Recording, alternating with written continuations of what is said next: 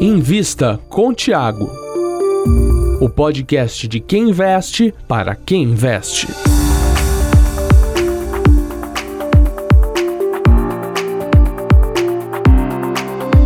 Olá você, estou aqui com o Lucas. Tudo bem, Lucas? E aí, tranquilo? Tô aqui no conforto do meu lar e você tá onde? Eu tô num sítio, cara. Eu resolvi sair de São Paulo. É, a gente liberou todo mundo é, para trabalhar de home office na Suno é, por tempo indeterminado até essa situação que nós nos encontramos agora, nesse momento do coronavírus, está um pouco mais, vamos dizer assim, é, resolvida. Então, é, a gente está na Suno botando todo mundo de home office já faz um tempo. Acho que fomos uma das primeiras empresas do Brasil a tomar essa atitude. E por conta disso, o nosso podcast hoje está um, num formato um pouco diferente, certo, Lucas? E a gente vai falar é, de um assunto que diz respeito a uma palestra que eu fiz, que é como investir ao longo dos próximos 10 anos.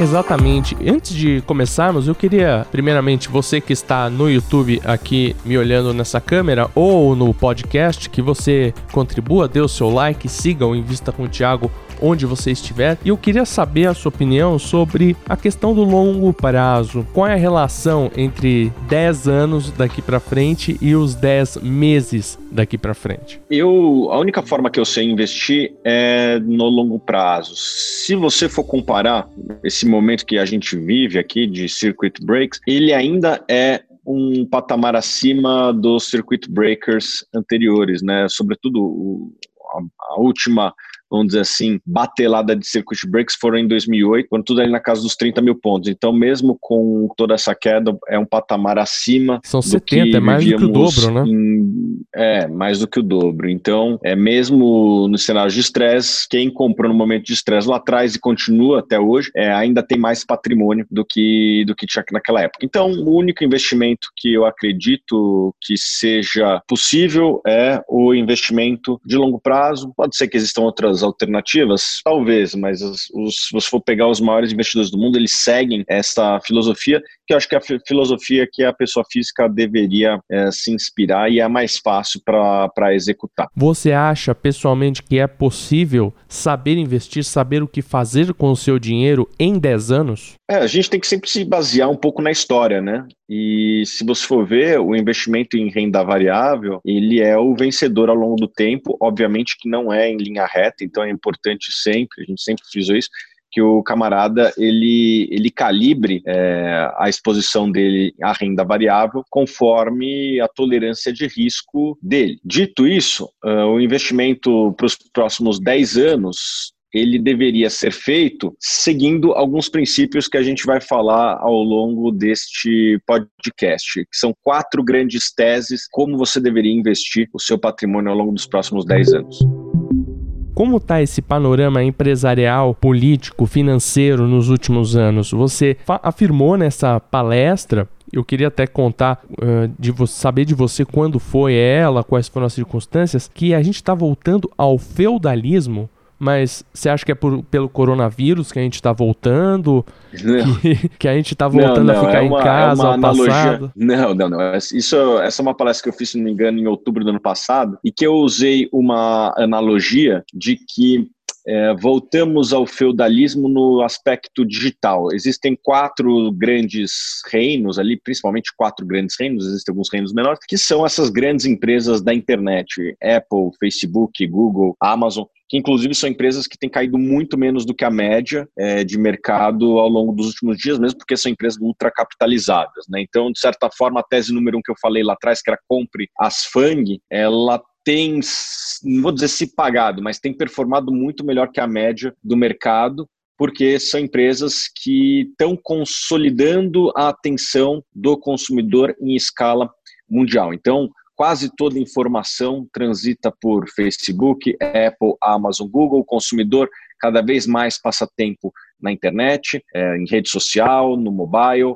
Então, tudo isso faz com que essas empresas acabaram se tornando quase que os únicos shopping centers da cidade, e quem é dono do, do shopping center da cidade acaba tendo um pricing power. Né? O que é pricing power? É uma capacidade de cobrar preços mais altos ao longo do tempo e passar aumentos de preço consecutivos para o consumidor. Essas empresas são remuneradas basicamente de duas formas, ou elas cobram uma comissão, né? No caso da Apple e da, e da Amazon, elas ganham comissão. Eu sei porque a gente tem livros vendidos na Amazon e a gente deixa ali um percentual é, relevante das nossas vendas na mão da Amazon. Ela cobra uma comissão. E, e, no caso do Google e do Facebook, eles cobram por publicidade, né? Você quer aparecer em primeiro lugar do Google na hora que as pessoas estiverem procurando sobre o seu determinado nicho, você vai ter que pagar. É um mecanismo de leilão, né? Então, a tendência é que conforme as empresas forem vendo que esse leilão se se paga, mais dinheiro vai para lá, e mais dinheiro indo para lá é mais maior o custo de publicidade, né? Então essas empresas tendem a se beneficiadas com isso também. Então essa é a tese número um.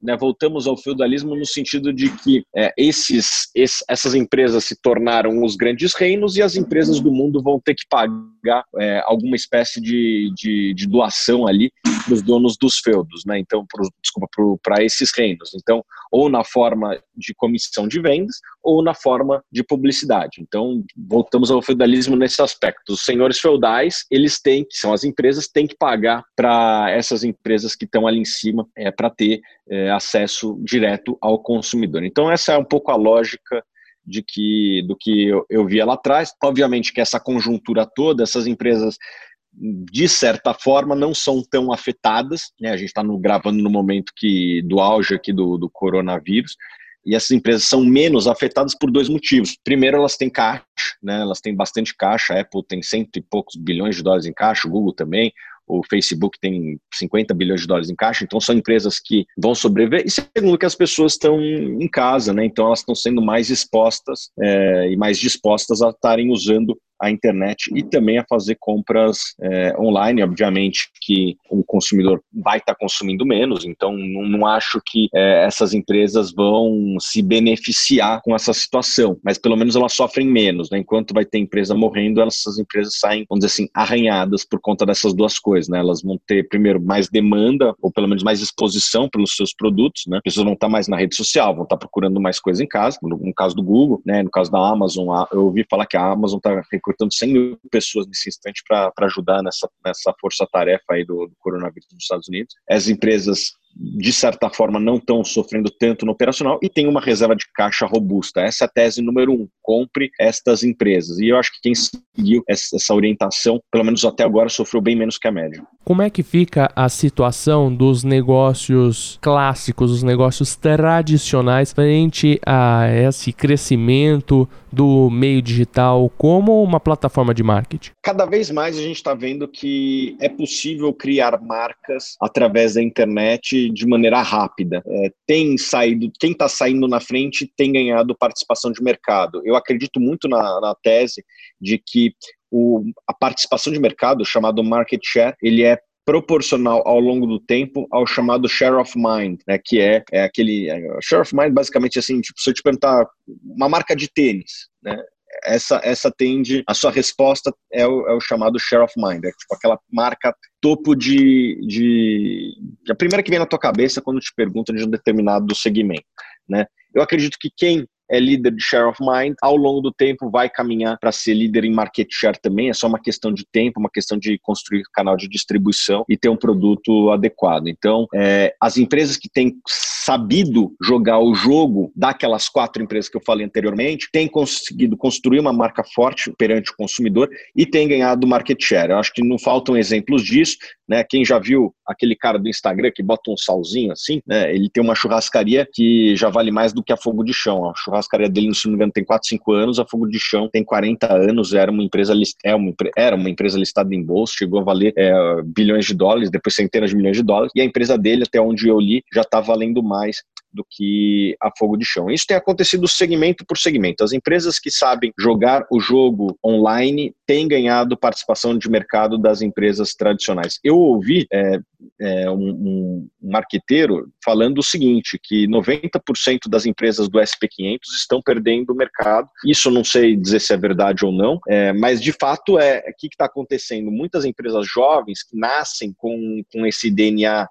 é, vamos assim, mais novo, são tocadas por pessoas às vezes até mais jovens, essas empresas já nascem com um DNA, vamos dizer assim, mais uh, online. Então, é, essas empresas sabem operar essas plataformas de social media e vários outros canais digitais muito melhor e por conta disso estão tendo, estão, tão crescendo. Então, o que não falta são exemplos. Né? Aqui no Brasil, uma empresa que está fazendo muito bem isso, aquela desinchar, é, eu nem sei de quem está ganhando market share, provavelmente está ganhando market share da Coca-Cola, né? Então as pessoas estão deixando de tomar refrigerante, que é açúcar, etc., para coisas mais saudáveis. A Coca-Cola está perdendo um pouco até a batalha da narrativa, porque não soube se posicionar no digital. Assim, quem que está defendendo é, açúcar hoje em dia? Não tem ninguém defendendo. Nunca defendeu no passado, mas pelo menos hoje é uma narrativa que, que saiu do controle da Coca-Cola. Está acontecendo em vários segmentos, e daí as empresas tradicionais estão perdendo participação de mercado para essas empresas que souberam jogar o jogo do online. Na sua experiência, tem alguma diferença, alguma característica especial de jogar o jogo de cada uma das FANG?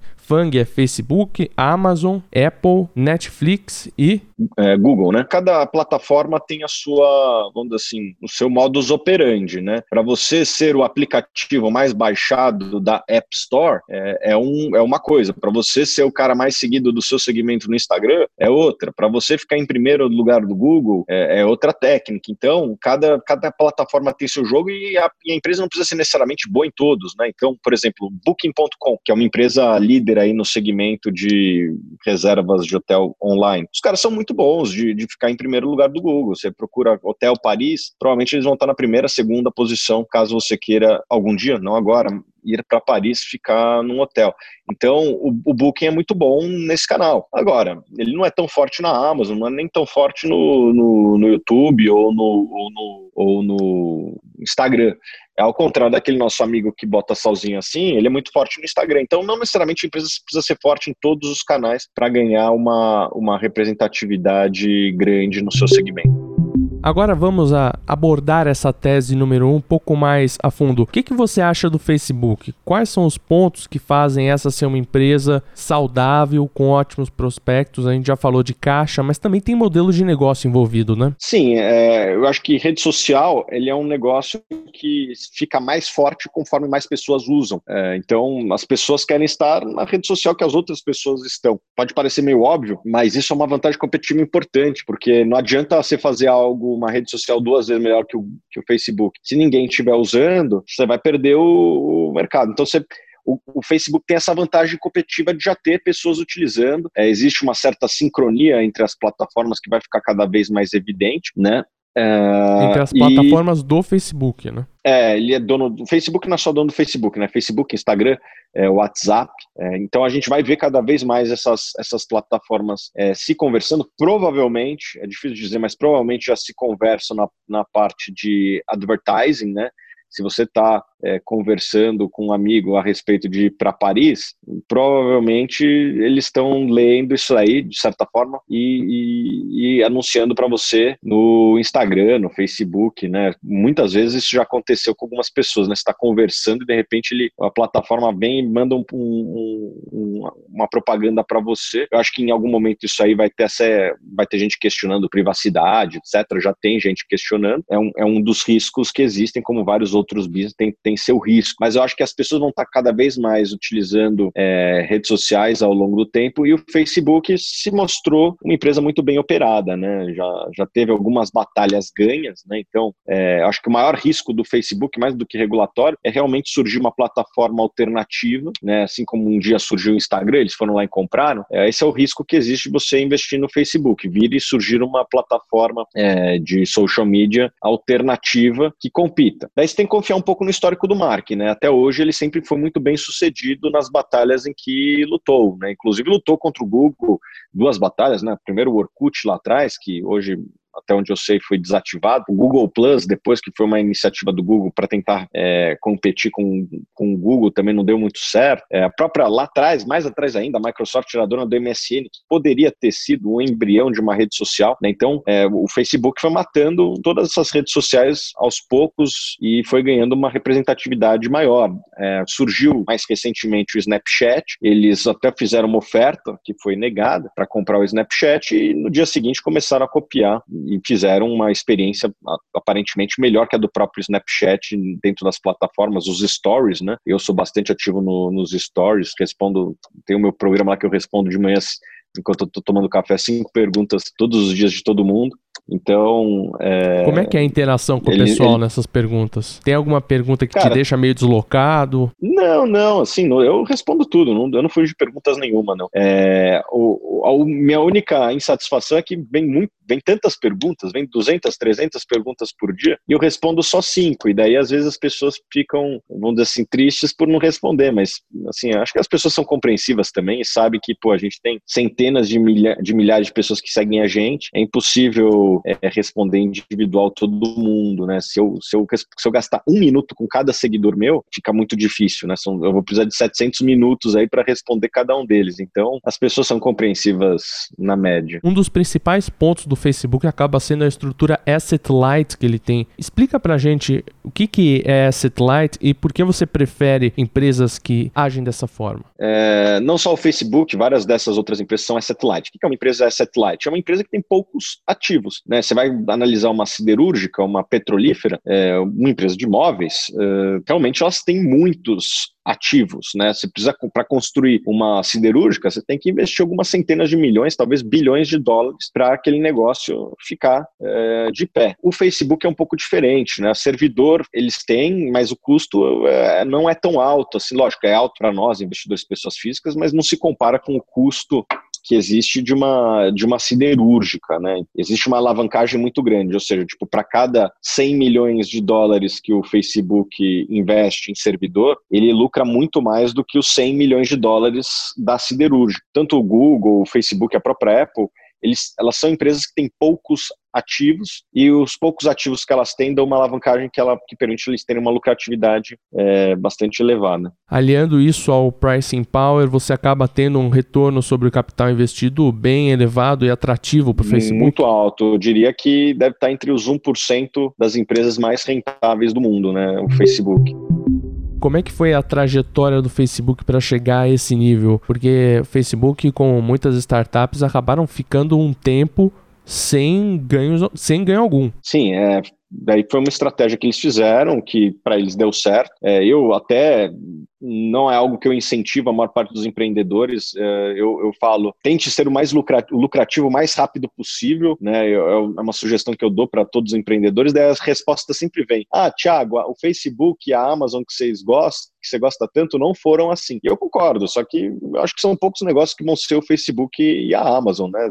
Foi, foi dois aí em alguns bilhões de negócios que foram criados. A maior parte dos negócios não são o Facebook e a Amazon, né? Que você pode postergar postergar a lucratividade porque está crescendo tanto e criando algo tão valioso que, que vale a pena você esperar. A maior parte dos negócios tente ser lucrativo o quanto antes. E o Facebook começou, como foi mostrado naquele vídeo lá, né? Recebeu primeiro um aporte do, do parceiro de quarto, do Mark Zuckerberg, que é inclusive um, brasileiro, descendente brasileiro, né? O Saverin. Depois vieram fundos e depois veio a abertura de capital e desde então ele tem gerado bastante caixa e nem considera mais uh, levantar capital. Então a empresa tem se pagado o próprio crescimento. A empresa continua crescendo, no último trimestre foi quase 30% de receita ano contra ano e tem conseguido gerar esse crescimento, que é um dos maiores crescimentos do mundo para uma empresa de capital aberto, com o próprio com o próprio caixa, com a própria geração operacional de caixa. Então, os acionistas não estão sendo diluídos como é numa empresa que queima caixa. Tem alguma mensagem especial sobre o Facebook que você acha interessante falar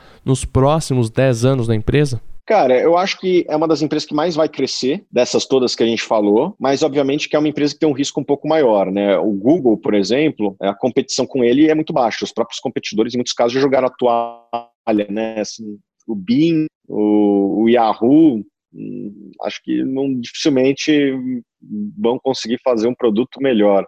já meio que jogaram a toalha, né? É, agora, o Facebook não, pode ter riscos de surgirem redes sociais alternativas, esse é um risco, e tem várias oportunidades, né? Eu acho que cada vez mais as empresas vão se tocar que os consumidores estão gastando mais tempo nas plataformas Facebook e vão botar mais. Eu acho que o Facebook deve ser uma das empresas que mais vai crescer dessas daí que a gente citou anteriormente. É, primeiro que migração de budgets da, das empresas tradicionais ali, dos Bradescos, dos Itaús, esses caras vão ao longo do tempo perceber que a atenção do consumidor migrou para a internet e vão anunciar é, no, no Facebook. Então a tendência é continuar o crescimento só de migração de base. Além disso, o Facebook permite que vários empreendedores tinham pouco acesso à publicidade comecem a ter, né? O cara que tem uma pizzaria em Feira de Santana, esse cara vai poder anunciar domingo à tarde na rua dele lá, domingo à noite, é, na rua dele. Então, é, vai, ele vai ter acesso a uma publicidade que antes era só anunciar na TV, tinha que gastar com produção, etc. Então, o Facebook vai, vai, vai permitir que mais pessoas é, acessem o mercado publicitário, vamos dizer assim. E além disso, tem algumas duas, três coisas ali que, que são opcionalidades que o Facebook já vem trabalhando, né? É facilitar é, as compras pela, pela própria plataforma. Então, você está lá usando o Instagram, eu acho que ao longo do tempo vai ter um buy with one click, né? Em vez de ser só publicidade, vai ter a possibilidade de você comprar coisas com clique. A monetização do, do WhatsApp, já estão começando alguns experimentos a fazer transferência de dinheiro, né? Então, fazer um modelo mais ou menos como é o WeChat na, na China. Então, eu acho que existem algumas opcionalidades, obviamente, que, como toda empresa tem risco, é uma empresa que tem um risco de vir um concorrente e ganhar mercado, né, é, no, no, mercado de, de, social media, vir uma rede social alternativa. É um risco, um risco talvez até maior do que as outras FANG, por exemplo, sei lá, o Google, o princip, a principal fonte de receita dele é o, é o Google mesmo. O Bing e o Yahoo, que são, vamos dizer assim, os mecanismos de buscas alternativos, eles meio que já jogaram a toalha, não tem melhorado a experiência e tem ficado para trás. Então o Google fica cada dia melhor, as pessoas pessoas estão mais engajadas com o Google. Então, eu vejo menos esse risco de concorrência no Google do que no Facebook. Porém, eu vejo mais potencial de, de crescimento no Facebook do que no Google. Daí é, uma, é um trade-off que o investidor tem que ter. Que ele prefere? Algo menos arriscado com menos crescimento ou algo com potencial de crescimento maior com um pouco mais de risco?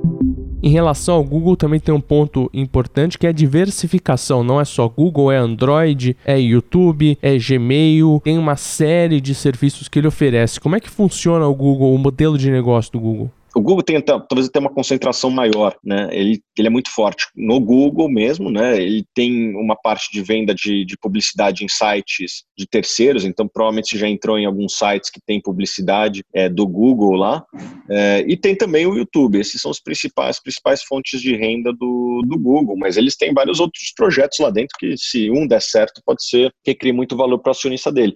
A Amazon tem mais de 100 empresas dentro dela, né? A gente pensa muito na Amazon, pensa no, no varejo, mas uma das divisões mais lucrativas da Amazon é o chamado AWS. Basicamente é aluguel de servidor, né? Antes as empresas faziam o servidor tudo em house, tudo dentro da própria sede, e cada vez mais faz sentido você ter, ter seu servidor tocado por alguém que é especialista, né? E a W Service é talvez a divisão mais lucrativa lá da Amazon. É, e a própria Apple, né? A gente pensa muito no iPhone, mas tem uma divisão de serviços que cresce bastante, que é bastante lucrativo. Tem o iPod, o, o esse, esse próprio fone aqui que eu estou usando, né? Já fizeram um valuation, assim. É, é, só essa unidade aqui valeria bastante. Então, essas empresas elas têm uma certa diversificação. Próxima parte desse podcast, a gente vai abordar a parte da empresa no ramo digital frente a esses reinos. Eu sou, por exemplo, eu sou gestor de uma empresa atualmente. Como eu consigo jogar esse jogo digital, na sua opinião? É, acho que cada empresa tem seu, tem seu, tem seu desafio. É difícil você vir com uma, um manual pré-pronto de como você se adapta a esse mundo. É, mas basicamente você tem que ter muita exposição na frente do seu consumidor. Como fazer isso? cada empresa faz de um jeito, né? Mas eu acho que é mais ou menos isso. Você conseguir, tem muita gente falando do seu produto na internet, teve até uma viralização, né, da Peloton, que é uma empresa nos Estados Unidos que faz, como é que se fala, bicicleta de, de, de, correr em casa, né? Nem sei como é que se fala isso. Essas bicicletas que o pessoal faz em academia. É, os caras gamificaram o negócio e todo mundo fica postando, né? Então, fizeram o próprio usuário falar dela.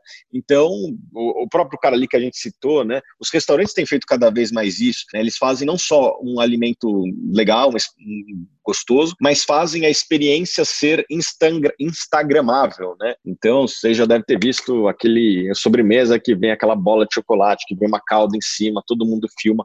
Então, cada vez mais as empresas vão ter que se, ser criativas, não tem um playbook de como ganha o jogo na internet.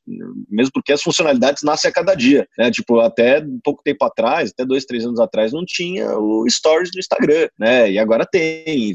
Então, o playbook que eu for dar aqui vai se tornar obsoleto rapidamente, porque, enfim, as funcionalidades são lançadas constantemente na internet. Não se trata de um jogo de soma zero, né? Então, se o dinheiro que eu tô perdendo com o Instagram, ele acaba virando duas, três, quatro, cinco vezes, né? E outra coisa, como eu, investidor, eu, eu na hora de avaliar uma dessas empresas, é, vou saber se essa empresa joga o jogo do marketing digital ou não. Cara, você tem que fazer sua pesquisa de campo. Isso não é diferente de, de nada do passado. Você tem que avaliar como a empresa tem se comportado nesse aspecto. Ela tem ganhado mais share of mind por conta da internet em relação aos seus competidores? Sim ou não? Acho que essa é a pergunta que você tem que responder.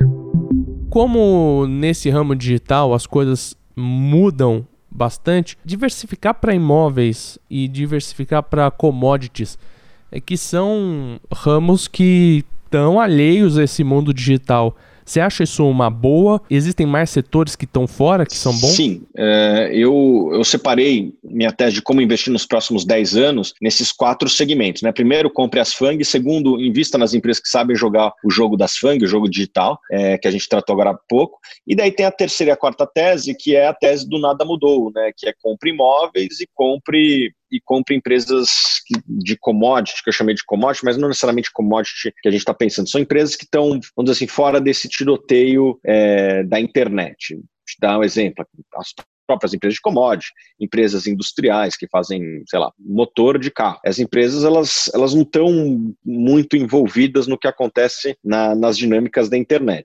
As empresas que basicamente têm algum gasto de vendas, essas empresas têm que prestar muita atenção na internet, porque é um risco e também uma oportunidade de você ganhar mercado caso você tenha é, uma exposição interessante. Então, é, como investir em imóveis, acho que, cara, nada mudou, né? Assim, você tem que comprar localização, localização, localização, é, imóveis bem localizados, com padrão construtivo uh, bom, administrados por pessoas que estão sempre pensando em manter a propriedade moderna, ao longo do tempo, quem comprar isso daí dificilmente vai se dar mal. Né? Eu acho que daí eu, particularmente, prefiro investir através de, de fundos imobiliários e REITs do que investimento direto em imóveis. Nada contra quem investe imóvel diretamente, é, é uma alternativa também, mas o, existem uma série de vantagens que a gente já falou em outro podcast a respeito do, dos fundos imobiliários. Né? Eu prefiro particularmente ficar com os fundos imobiliários até pela liquidez que eles têm. A tese 3 e a tese 4 de como investir nos próximos 10 anos é selecione uh, empresas competitivas nesses segmentos de imóveis e commodities. Depois a gente pode falar um pouco mais do que é uma empresa competitiva em cada um desses segmentos. Você acha que algo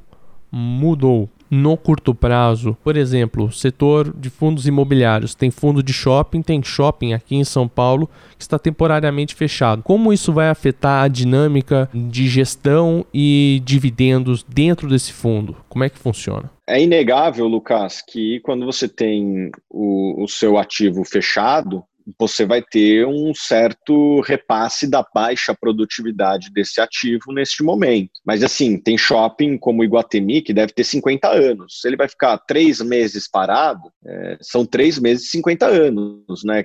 Assim, existe um ativo por trás que em algum momento vai ter uma retomada da atividade anterior dele. Eu não acho que a gente vai viver dentro de casa daqui até o final dos tempos.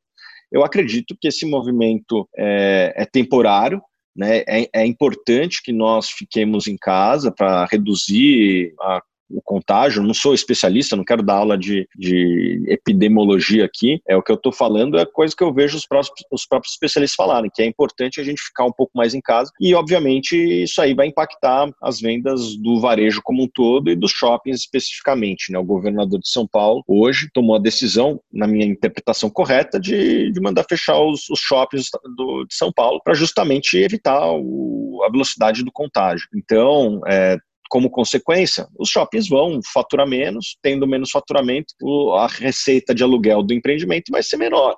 Eu acho que quem compra ou quem é cotista de, de fundo imobiliário que tem shopping, tem que ter a consciência que vai ficar um tempo aí com uma, com uma distribuição zerada ou talvez reduzida. Quanto tempo? Talvez uns dois, três meses. Mas eu não acho que isso, o que está acontecendo, vai mudar de maneira estrutural o caso de investimento, né? Uma propriedade bem localizada que tem fluxo, daqui a pouco vai voltar talvez um pouco menos, porque um ou outro lojista vai, vai sofrer, o desemprego no Brasil talvez dê uma aumentada, como vai dar uma aumentada no, no mundo todo. Crises existem, vão, voltam e, e as propriedades ficam, né? Então, eu acredito que boas propriedades ao longo do tempo vão ser sempre as últimas a terem vacância é, e vão ser as primeiras a serem retomadas. Então, basicamente, essa é a minha tese. Obviamente que shopping, em termos de fundo imobiliário, deve sofrer mais do que outros segmentos, por exemplo, sei lá, fundos de logística com contratos de longo prazo, esses com empresas muito bem capitalizadas. Esses, esses contratos eles tendem a não sofrer é, tanta oscilação assim, né? Então esses, esses vão continuar pagando. É, o risco de solvência do, do, do, locatário é do, da empresa que está nesse galpão é, é, muito baixo. Óbvio que tem que ver galpão a galpão, mas assim os riscos são menores, né? Agora um, um shopping que é quase que sócio na venda, porque tem que lembrar que boa parte da receita do shopping shopping vem do, do aluguel proporcional à venda. Se não está tendo venda, caiu o aluguel não tem muito o que fazer. É, acho que nessa crise, como toda crise, todo mundo vai sair um, um, pouco arranhado e alguns vão morrer. Eu não acho que fundo imobiliário vai morrer, porque principalmente não tem dívida. Né? Então, é como se você tivesse um ativo que vai ficar um tempinho aí sem te pagar dividendo e daqui a pouco volta à normalidade. Tem a dinâmica dos fundos de amenizar os dividendos mensalmente? Como é que funciona?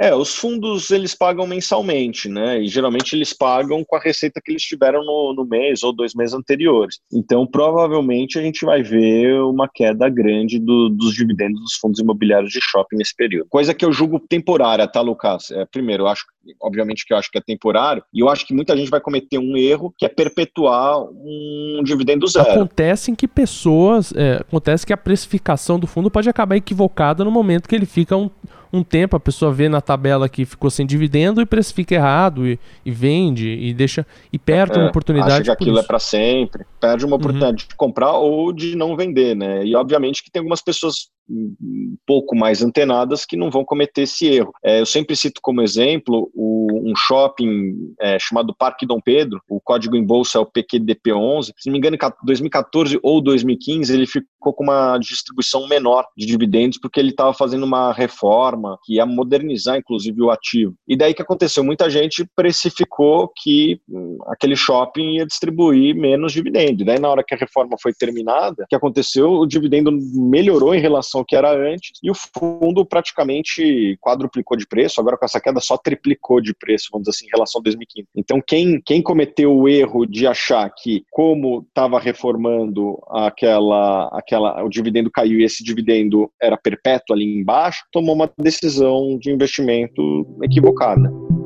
Sobre commodity, você tem alguma questão que você gostaria de abordar a ser colocada aqui? Commodity, assim, eu, eu buscaria empresas que, um, são competitivas, né, que estão na... O que é uma empresa competitiva? É uma empresa que tem um custo de produção menor do que as outras do seu segmento. Então, sei lá, a Vale do Rio Doce, ela tem um custo de produção da tonelada de minério de ferro muito mais barato do que as mineradoras na China. É, a Suzano tem, tem um preço de produção de celulose muito mais barato do que os outros produtores, sobretudo os europeus, né, os canadenses, é, esses daí têm um custo de produção de celulose muito mais alto do que da Suzano. Numa crise, esses caras morrem, a Suzano sai só arranhada, né? Então, eu buscaria empresas, um, eficientes, né? O que, que é eficiente? Aquela que tem um custo de produção menor que as demais. Dois, uma empresa que tem balanço sólido, né? Eu sempre disse isso, mas acho que nesse momento fica mais evidente, porque não basta você ser só competitivo. Se você não for competitivo e não tiver um balanço sólido, você vai uh, sofrer. Então é importante você ter um balanço sólido, dívidas alongadas, é um baixo nível de endividamento. Às vezes até mais importante do que o nível de endividamento é o alongamento da dívida, né? Você não tem ninguém te cobrando daqui uma semana. É, se você deve um bilhão, mas é para pagar daqui 10 anos, até lá você vai ter muita geração de caixa. É, mas se você deve um bilhão e vence mês que vem, é, talvez você não consiga pagar. Né? Então você tem que, tem que levar isso em consideração, né? não só o nível de endividamento, mas também o prazo do endividamento. É, e terceiro, um valuation interessante. Geralmente, você comprar abaixo do valor de liquidação é um bom, é um bom, um bom começo. Né? Então, quanto que, que é o valor de liquidação? Ah, quanto que vale repor essa fábrica aqui de, de, de celulose? Quanto que eu tenho de terreno? É, quanto que eu tenho de, de estoque? Esse é o valor dos meus ativos. Soma tudo, subtrai a dívida, é o que sobra seria o valor do, do acionista. Quanto que isso vale em relação ao valor de mercado? Se isso aí valer mais do que o valor de mercado, opa, talvez seja um bom negócio. Lógico, eu estou falando de uma maneira simplista, né? A gente já fez um, um call aqui de valuation para tratar desse assunto, mas é mais ou menos por aí. Essa é um pouco da quarta tese. Compre empresas de commodity competitivas num valuation interessante que tem um balanço sólido. Terminando as teses, eu queria fazer uma última pergunta relacionada ao momento presente e ao que falamos aqui. Existe um setor em especial que está sendo muito afetado na crise do coronavírus, que é o setor aéreo das companhias aéreas. O que, que tem nas companhias aéreas que, em relação ao modelo de negócio, que as difere das empresas das quais falamos aqui, de commodity, fundos e as FANG?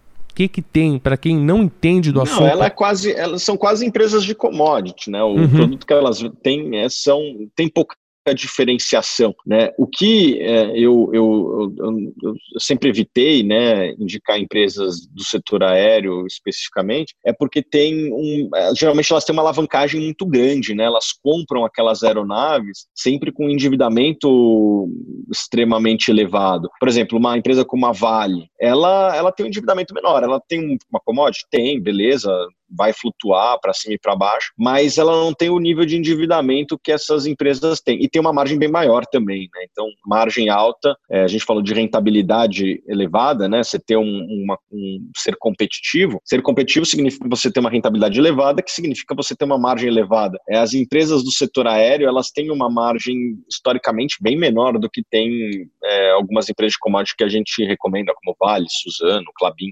Né? Então, isso sempre foi um, um, incômodo. Eu imaginava que esse cenário ia acontecer, não, jamais, mas esse é um negócio que, que sempre me, me, me gerou um, um, certo questionamento nesse segmento. Assim, eu, eu evito empresas que têm um balanço muito alavancado, porque em momentos como esse são empresas que vão sofrer mais. Uma coisa que pelo menos uma pessoa leiga como eu acaba ficando até de certa forma assustado frente ao panorama atual das empresas do setor aéreo é que é uma questão de semanas. Semanas sem o serviço estar disponível e já já temos conversas de auxílio com o governo, grupos de interesse se movendo, empresas estatizadas na, na Europa. O que, que acontece nesse momento, para eu que sou leigo, é realmente uma consequência de uma alavancagem, de um endividamento muito alto?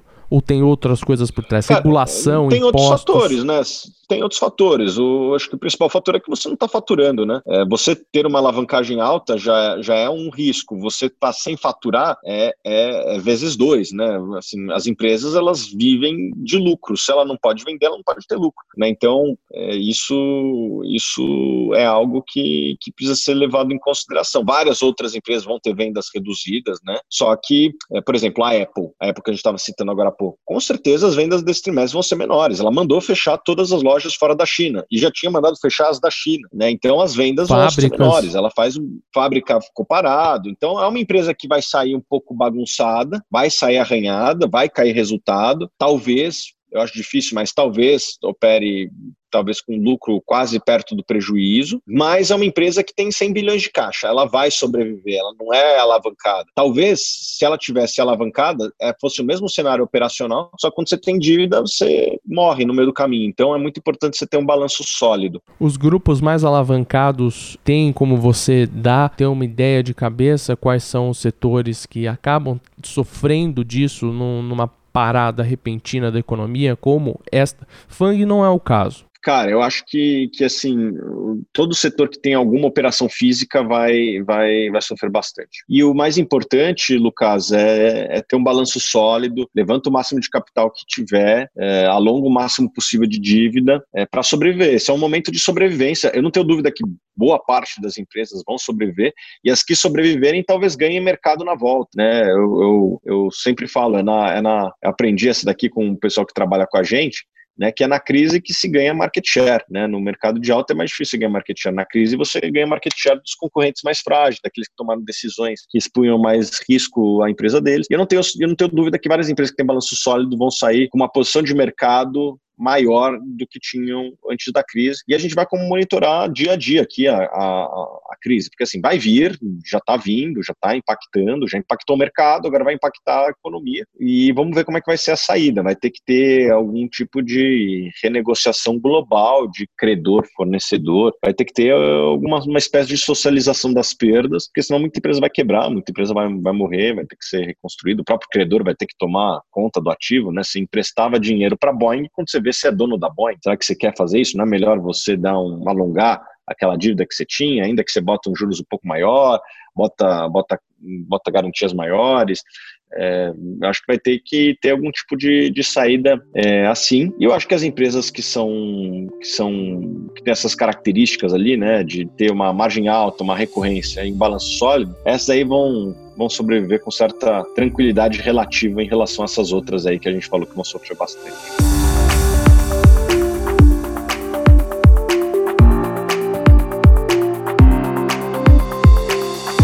Assim terminamos as quatro teses de investimento de Thiago Reis neste Invista por Thiago para os próximos 10 anos, né, Thiago? É isso aí. Obrigado, Lucas, e espero que tenham gostado desse formato, do jeito que deu para gravar. Eu, eu gostaria de estar gravando pessoalmente aí com você, Lucas, com toda a equipe, mas dessa vez foi um pouco diferente. Vamos ver se a gente se adapta e eu queria saber a opinião de vocês, se ficou legal para vocês assim, né, vocês que estão nos ouvindo. É o jeito que dá para fazer, né, pessoal? É melhor fazer isso do que fazer nada. E eu acho que ficou bacana bacana, né, Lucas? Eu espero que esse formato é, supra as necessidades das pessoas nesse período de crise e que principalmente você continue com a gente, aproveitando que você está com maior exposição ao setor digital, às mídias digitais, que você mande o like nesse podcast, seja no YouTube ou no seu agregador e principalmente siga, porque aí os algoritmos dos serviços vão notar que a gente existe, né, Tiago? É isso aí. Obrigado, Lucas. E, pô, é, você que está em casa aí, aproveita a gente para seguir em todos os canais. A gente está é, conversando com todo mundo e dialogando e produzindo materiais em todos os canais: Instagram, YouTube, LinkedIn, Twitter. A gente não para. É isso aí, Lucas. Muito obrigado. Obrigado. Tchau, tchau.